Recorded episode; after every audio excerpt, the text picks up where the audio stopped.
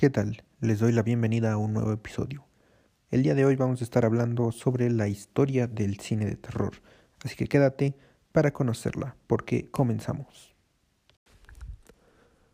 Bueno, el género cinematográfico de terror existe como género desde mediados de la década de 1930. En sus inicios, este género estuvo muy influenciado por la literatura gótica de autores como Stoker, Edgar Allan Poe o Mary Shelley. El basarse en esta literatura para su creación fue todo un gran acierto, ya que el cine es el medio perfecto para plasmar todas las características propias de la literatura gótica. En cuanto al género en el cine, obviamente una de las características es hacer pasar miedo al espectador, y aunque parezca obvio, visto desde el punto de vista que hoy tenemos, el simple hecho de ir a ver una película al cine adquiere en la actualidad un concepto diferente al de hace casi un siglo. A mediados de los años 30 del siglo pasado, el ir al cine a pasar miedo era una misión que no todo el mundo era capaz de hacer. Incluso hubo veces que las salas de cine se quedaban vacías cuando los espectadores no aguantaban la película. A pesar de esto, las primeras películas de miedo fueron todo un éxito entre el público siendo instantánea su aceptación popular y asentándose muy pronto las bases del género. Debido al éxito de estos filmes de terror, algunos estudios, sobre todo Universal, se percataron del éxito comercial de las películas y aquí fue cuando comenzó la historia del cine de terror. Desde entonces, los cines se han ido llenando de fantasmas, extraterrestres, vampiros, demonios, zombies, payasos asesinos, gore, torturas, brujas, etc y tramas que giran en la aparición de una fuerza maligna que aterra a los protagonistas, y estos deben luchar contra las adversidades para lograr salvarse. Es por eso que en este episodio vamos a narrar la historia del cine de terror, sus antecedentes, sus influencias en el expresionismo alemán, la Universal Pictures, los años 50 y los 70 hasta la actualidad, así como mencionaremos algunos de los subgéneros de terror y unas recomendaciones que nosotros les hacemos para, para estos días. Empecemos con los antecedentes. Los antecedentes del cine de terror provienen de, como hemos dicho en la introducción, la novela gótica. Además de estas novelas que nacieron en la segunda mitad del siglo XVIII, anteriormente ya había una tradición por los cuentos de miedo, pasados de generación en generación, una tradición muy desarrollada en las culturas de todo el mundo. Sin embargo, si nos ceñimos a lo estrictamente cinematográfico, podemos afirmar que la primera película de la historia también fue la primera película de terror. Estamos hablando de la película de los hermanos Lumière, L'arrivée d'un train à la ciutat, la llegada del tren a la estación de Ciutat, de 1896. Esta película causó terror ya que los espectadores en ese momento, y al ser el cine un nuevo invento, Vieron el tren que se acercaba y creyeron que éste iba a salir de la pantalla a arrollarlos. Es por eso que podemos decir que el cine estuvo ligado al terror desde sus inicios. Del mismo modo y paralelamente a los Lumière, sería Georges Méliès quien exploraría el cine de terror en su película Le Manoir du Diable, La Mansión del Diablo de 1896.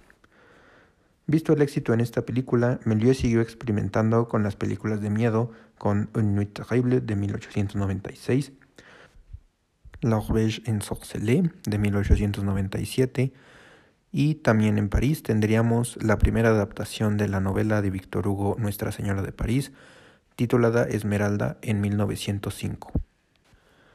Y de Francia pasamos a Japón, donde en 1898 una compañía de cine japonés llamada Konishi Honten lanzó dos películas de terror, ambas escritas por Ejiro Hata. Estas fueron Shini no cuya traducción sería Resurrección de un cadáver, y Baque Hizo, el espectro. España también fue otro de los países donde se impulsó la temática de terror gracias a Segundo de Chumón, que produjo muchas películas llenas de ilusiones ópticas, siendo comparado con Méliès. Entre sus obras famosas se encuentran Satán se divierte de 1907, La casa encantada de 1907, y Le Spectre Rouge de 1907. En Estados Unidos, en 1908, la compañía Selig Polyscope Company produjo la película Dr. Jekyll y Mr. Hyde, dirigida por Otis Turner y protagonizada por Hobart Bosworth. Sin embargo, la película está en paradero desconocido. Posteriormente, en 1910, los estudios de Edison produjeron la primera adaptación cinematográfica del clásico de Mary Shelley, Frankenstein. En Italia, la película más importante que experimenta con el terror fue la película L'Inferno de 1911, basada en El infierno, el primer cántico de la Divina Comedia de Dante Alighieri. Otras películas a destacar en esos años fueron el, el cortometraje del director francés Abel Gans, La Masque d'Horreur de 1912, o El estudiante de Praga de 1913, de los alemanes Stella Henry y Paul Wegener, los cuales adaptaron el cuento corto de Edgar Allan Poe. Y ahora pasamos al segundo acto, las influencias del expresionismo alemán. El gabinete del Dr. Caligari de 1920 de Robert Wiene se convirtió en un éxito mundial y tuvo un impacto en la historia del cine de terror. Esta película introdujo la estética novedosa, donde muchos de los decorados y las escenografías se basaban en telas pintadas, que daban la impresión de distorsión, paredes deformadas, extrañas ventanas romboidales y marcos de puertas inclinadas. Los efectos de la luz y la sombra se representaban pintando líneas y patrones negros directamente en los suelos y paredes de los decorados. El gabinete del Dr. Caligari ayudó a llamar la atención mundial sobre el mérito artístico del cine alemán y tuvo una gran influencia en las películas americanas, particularmente en los géneros de terror y cine negro. Robert Wiene, junto con otros cineastas alemanas como Wegener o Murnau, influirían significativamente en las producciones posteriores, no solo de las películas de terror, sino de la cinematografía en general. Otra película importante para la historia del cine de terror fue Nosferatu, de 1922, de F. Murnau, la cual fue la primera película de vampiros una adaptación no autorizada de la novela de terror gótica de Bram Stoker, Drácula. En Nosferatu, Murnau creó algunas de las imágenes más icónicas del cine de terror. En estas escenas enfatizaba una realidad distorsionada, estimulando la psique humana. Y después de ese puente podemos pasar al tercer acto, la Universal Pictures. En 1923 Universal empezó a producir películas con elementos terroríficos y góticos. El protagonista de casi, todos estos casi todas estas películas fue Lon Chaney, que pronto se convirtió en un referente del cine de terror, gracias a sus vanguardistas maquillajes y su talento. Los tres iconos tenebrosos de su filmografía son El jorobado de Notre Dame de 1923, El fantasma de la ópera de 1925 y London After Midnight de 1927.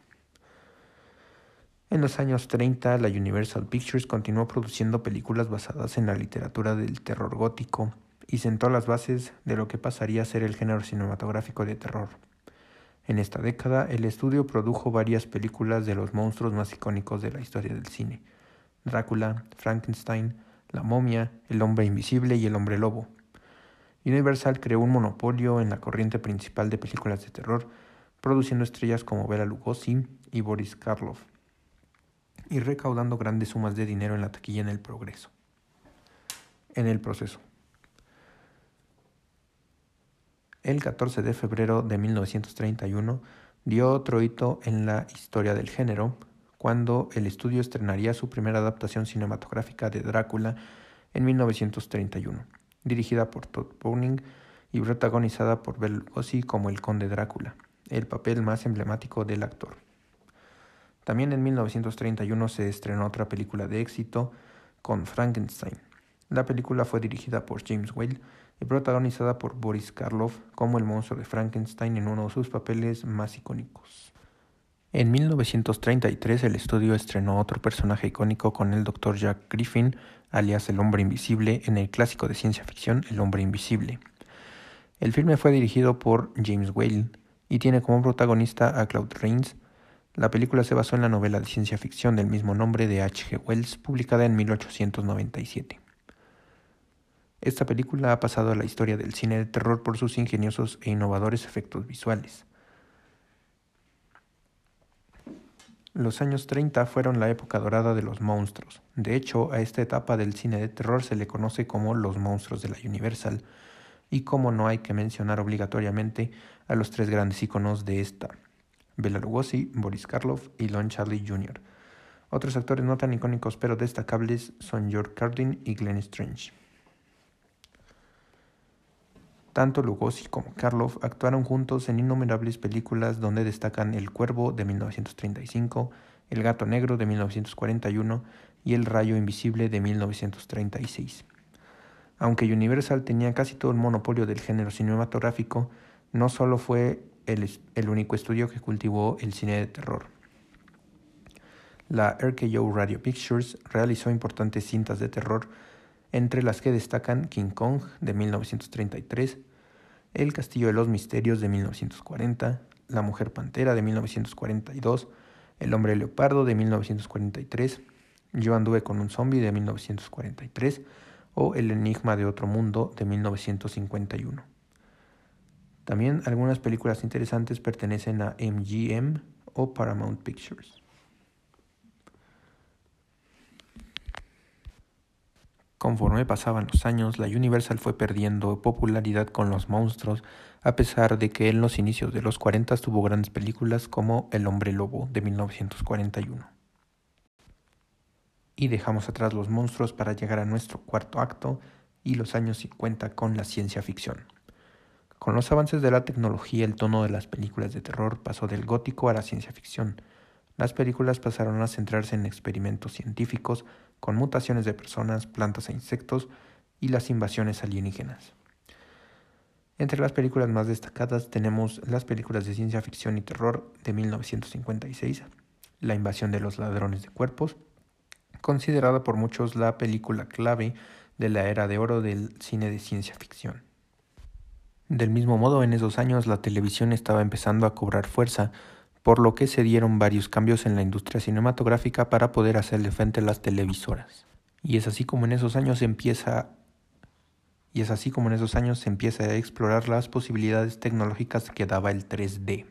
Del mismo modo, en 1954 se estrenó otra de los grandes clásicos del género, Godzilla, del director japonés Ishiro Honda. Del mismo modo, en esa década se estrenarían películas como Macabre de 1958, Escalofrío de 1959 y La Mosca de 1958.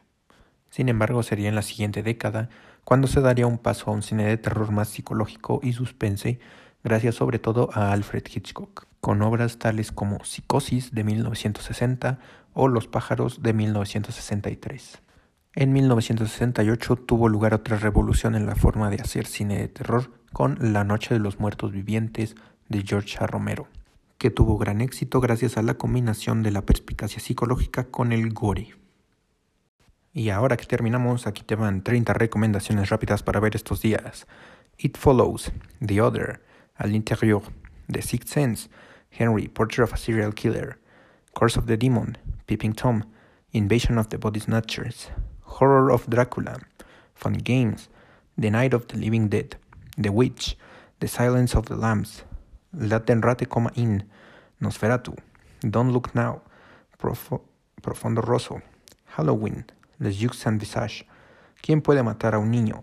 Dawn of the Dead, Alien, The Texas Chainsaw Massacre, The Innocents, Jaws, Rosemary's Baby, The Shining, Psycho, The Exorcist y The Thing.